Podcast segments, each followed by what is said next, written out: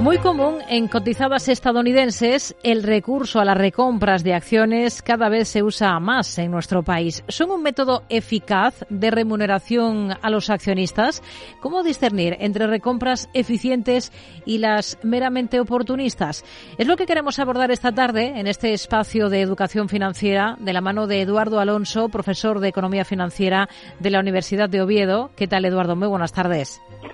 Hola, buenas tardes, Rocío. Bueno, lo cierto es que es, es, un recurso que ha mm, proliferado mucho, ¿no? En los últimos años, también aquí en España, por ejemplo, mucho en el sector financiero. Lo hemos visto esta misma semana con los anuncios de, de, del BVA y del Santander, aunque es una tendencia que sobre todo está sentada entre las cotizadas de Estados Unidos, ¿no? Bueno, es una, es una tendencia que está arraigada en Estados Unidos desde hace décadas y que, que las, en los últimos años se ha extendido a Europa y también a, Estados Unidos.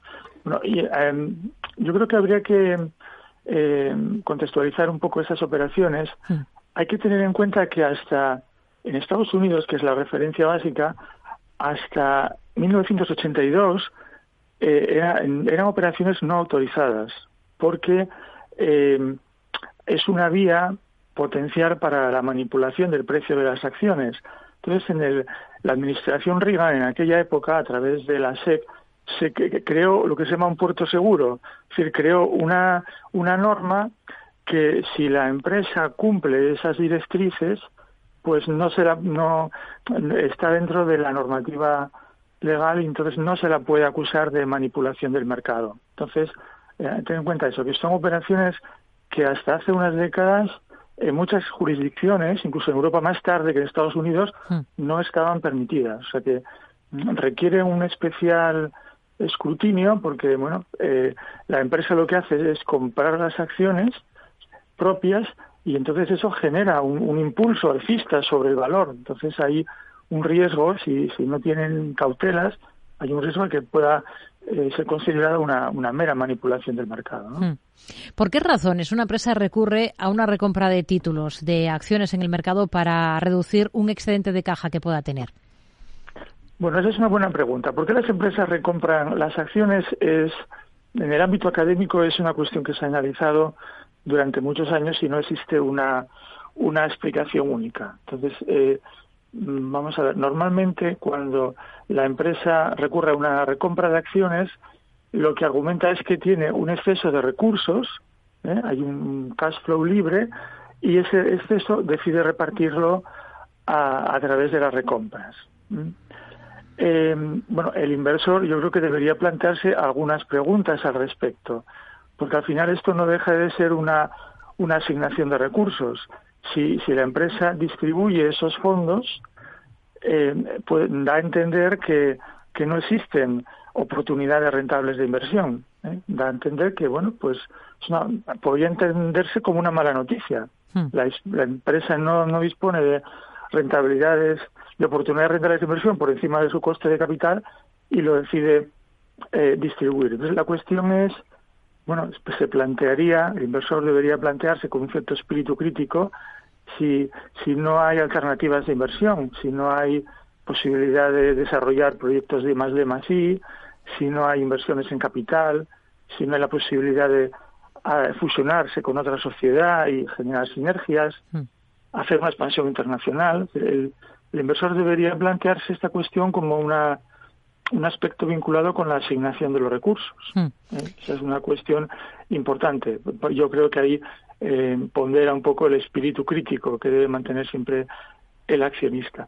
Y además, cuando se plantea eh, distribuir esos fondos, caben otras posibilidades, además de la recompra de acciones. ¿eh? Uno podría pensar que tradicionalmente las empresas, cuando tenían un exceso de recursos, lo que solían hacer era repartir un dividendo extraordinario. ¿eh? Ellas se encargaban muy mucho de decir que era extraordinario, que estaba vinculado con un evento específico, para que el accionista no lo interpretase como algo como algo recurrente. Pero bueno, ahora las empresas han decidido que la política de los dividendos extraordinarios, pues, eh, no es atractiva y, recurren a las a las recompras. Hmm. Bueno, y es, es oro todo lo que reluce en las recompras de acciones, porque el argumento de que si se reduce el volumen de acciones en circulación, aumenta el beneficio por acción y eso impulsa el precio de mercado de esa acción, ¿Es un argumento sólido o es un tema más bien cosmético? Porque eh, lo que se está haciendo es reducir el denominador para que la cuenta luzca mejor, ¿no? Mm, sí, ese es uno de los riesgos de, de estas operaciones, que eh, no solamente se pueden formular para distribuir un, exceso de capital, sino que también se pueden formular por otros motivos que no son eh, tan confesables. ¿no? Uno de ellos es que las recompras, en, la, en, la, práctica, la empresa cuando recompra las acciones posteriormente las amortiza, pues lo que hace es reducir el volumen de acciones en circulación. Eso quiere decir que tiene un efecto inmediato sobre el beneficio por acción. Logra un impulso artificioso del beneficio por acción. Em, que la empresa incremente transitoriamente el beneficio por acción implica eso que ha, habido cambios estructurales en el negocio, que, el, que los proyectos subyacentes generan mayor valor, pues no. Pero claro, eh, ese impacto sobre el beneficio por acción permite conseguir otros objetivos. Por ejemplo, hay que tener en cuenta que el beneficio por acción o la rentabilidad financiera, porque la, la rentabilidad financiera también se ve afectada en la medida en que la empresa posteriormente tiene que minorar los fondos propios por el importe de la autocartera. Beneficio por acción y rentabilidad financiera son dos métricas que se utilizan en múltiples aspectos y podría impulsar artificialmente el precio de mercado de las acciones. Otra, eh, otra vía es que las empresas en los planes estratégicos suelen tener objetivos de de cumplimiento, de incremento del beneficio por acción, de incremento del, del ROI, de la rentabilidad financiera. Y además hay eh, una derivación adicional y es que eh, a través de estas recompras conseguimos impulsar artificialmente el precio de las acciones y eso y afecta favorablemente a los programas directivos, a los programas de, stock options, a los programas de opciones de compra que tienen eh, muchas empresas eh, aplicadas para, para la dirección. Con lo cual, estamos ante un, una operación muy compleja que puede eh, derivar en múltiples objetivos y mm. no todos los objetivos están orientados a la creación de valor a largo plazo, con mm. lo cual, eh, bueno, es un tema eh, bastante complejo. Y sobre el papel, una recompra de acciones también puede perseguir una protección frente a una potencial OPA, ¿no?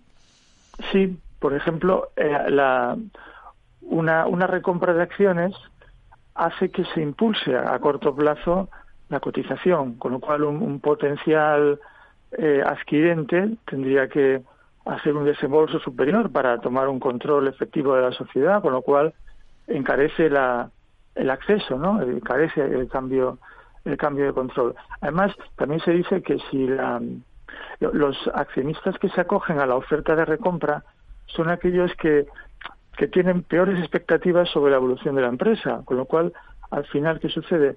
Que tras la recompra quedan en el capital los accionistas más exigentes, los accionistas que van a exigir mayor precio para acogerse a una OPA, ¿eh? con lo cual implícitamente también estamos encareciendo esas operaciones.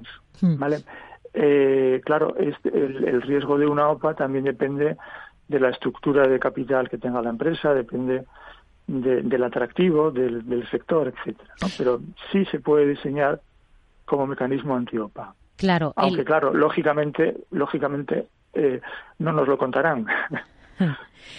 Una de las claves aquí sería cómo discernir si una recompra de acciones no está orientada a ese noble interés de generar valor para el accionista y sí a otros objetivos, ¿no? Porque hay que estar muy alerta, pero realmente el inversor minorista tiene herramientas para discernir. Hombre, el inversor minorista lo que debería hacer es eh, fomentar el espíritu crítico y, el escepticismo sobre algunos algunos comentarios, ¿no? Reflexiones que se plantean a veces en, en las empresas. Por ejemplo, el, lo, más habitual que cuando se plantea una recompra, eh, esas son frases hechas ya que pierden valor, ¿eh? es un poco como en el ámbito político, por mucho que digamos una palabra, al final pierde la semántica, no pierde su valor. La explicación habitual que se aduce es que eh, las recompras son adecuadas porque hay una infravaloración de las acciones. Las acciones están infravaloradas eh, a los precios actuales, ¿no? O las acciones cotizan por debajo de su valor de su valor intrínseco. Hmm. Pero claro, mm, la cuestión es eh, ¿tienen, ¿tienen los directivos una capacidad predictiva superior a la media? Eh, mm, eh, ¿Formulan las operaciones de recompra cuando consideran que están infravaloradas? ¿Tienen esa capacidad? Pues en muchos casos se cuestiona. Porque eh, mm, hay lo que se llama el sesgo, un sesgo de, un exceso de optimismo, un sesgo cognitivo a la hora de a la hora de invertir. Entonces, generalmente los eh, directivos suelen sobrevalorar las expectativas futuras sobre la empresa, con lo cual en ocasiones la, acción no está infravalorada realmente. Y además eh, también se ha observado que las empresas tienden a recomprar las acciones cuando tienen más músculo financiero, lógicamente, cuando tienen más capacidad de pago, cuando generan más recursos. Pero en esas fases es generalmente cuando las acciones, las acciones cotizan a, niveles próximos a máximos, no a mínimos. Con lo cual, no, no está claro que la infravaloración eh, sea una explicación hmm. racional. Además, eh, yo creo que esto lo ha comentado también en alguna ocasión el supervisor. Además, eh, cuando se plantea una recompra de acciones, hay un, hay un problema adicional, que es la, una potencial transferencia de riqueza entre accionistas que se acogen y que no se acogen a la operación. Por ejemplo, si suponemos que las acciones están infravaloradas a los precios actuales, pues va a tener lugar una transferencia de, riqueza entre los accionistas que se acogen a la oferta y venden las acciones respecto a los que permanecen en el capital. Sí. ¿Eh? Por tanto, eh, mm, cuando se habla de una fórmula para retribuir al accionista, más bien estamos hablando de una política de transferencia de riquezas, de redistribución del valor hmm. entre diferentes accionistas, ¿no? Distingue dos tipos de accionistas, los que se acogen a la oferta y venden las acciones y los que permanecen hmm. en el capital. Justo, es complicado. Justo de esto mismo hablaba hace, hace unos meses, no hace demasiado, el regulador, la CNMV, pedía que las recompras de acciones no se presenten como remuneración al accionista. Y esta era la explicación que daba su presidente Rodrigo Buenaventura. La semántica se refiere al uso del término remuneración al accionista. La cuestión semántica es por qué entonces, si beneficia solo a los accionistas que deciden no aceptar la recompra que ofrece la compañía se presenta como una remuneración para todos los accionistas, en genérico. Hablaba también de los datos que suelen presentar las cotizaciones de las compañías que llevan a cabo recompras de acciones. Es decir, no está claro que estos programas mejoren su valoración. La consideración empírica es que numerosos estudios internacionales eh, indican que los gestores que deciden recomprar eh, no son especialmente en términos estadísticos, clarividentes sobre el momento elegido para recomprar. Es decir, una parte importante, de hecho mayoritaria, eh, de las acciones sobre las que se lanzan programas de recompra siguen igual de bien o de mal valoradas meses o años después de la realización de ese programa de recompras. Son justo dos focos que nos estaba explicando hace un instante usted mismo. Sin embargo, el inversor de AP sí que compra ese discurso de la bondad per se de los programas de recompras de acciones, ¿no? Pues eh, yo creo que debería valorarse más factores a la hora de valorar la, tener en cuenta la, la, posible bondad de las, de las recompras, porque ya te digo, hay muchas explicaciones, muchos argumentos para eh, para plantear esas operaciones. Eh, yo si quieres te puedo hacer una lista, o sea, desde la asignación eficiente de los recursos, que sería positivo, aunque transmite la información de que la empresa no tiene oportunidades rentables de inversión. Bueno, eh, cuestiones de infravaloración de las acciones, cuestiones para incluso mejorar la liquidez en empresas en, los que, en las que no, no existe una contratación muy activa.